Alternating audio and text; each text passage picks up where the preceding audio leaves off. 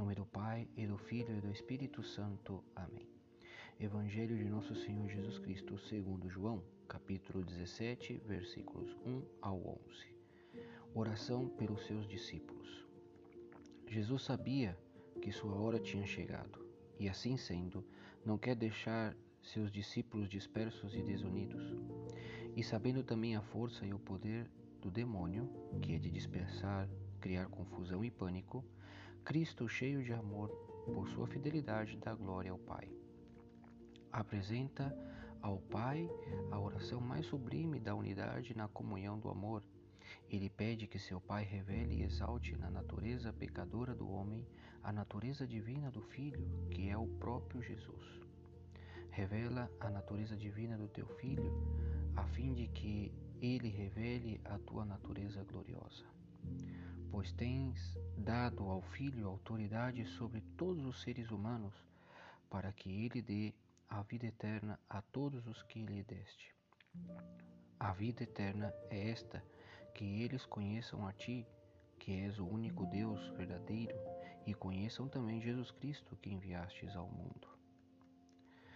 Nesta oração, Jesus coloca em destaque primeiro a glória conjunta do Pai e Ele e ao mesmo tempo nos faz saber que a obediência na realização da vontade de Deus, seu Pai, constitui a maior glória do Pai na terra.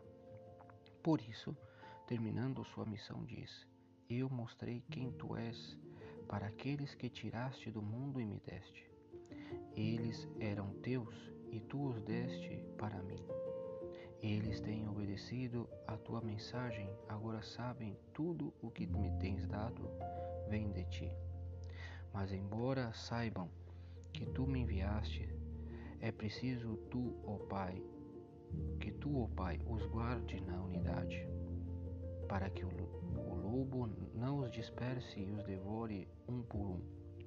Eu peço em favor deles, não peço em favor do mundo, mas por aqueles que me destes pois são teus. Tudo o que é meu é teu, e tudo o que é teu é meu.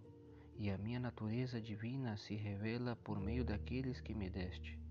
Esta é a preocupação de Jesus Cristo, que permaneçamos unidos nele, assim como ele permanece unido no Pai. Peçamos a Nossa Senhora a graça de estar sempre unidos a nosso Senhor Jesus Cristo.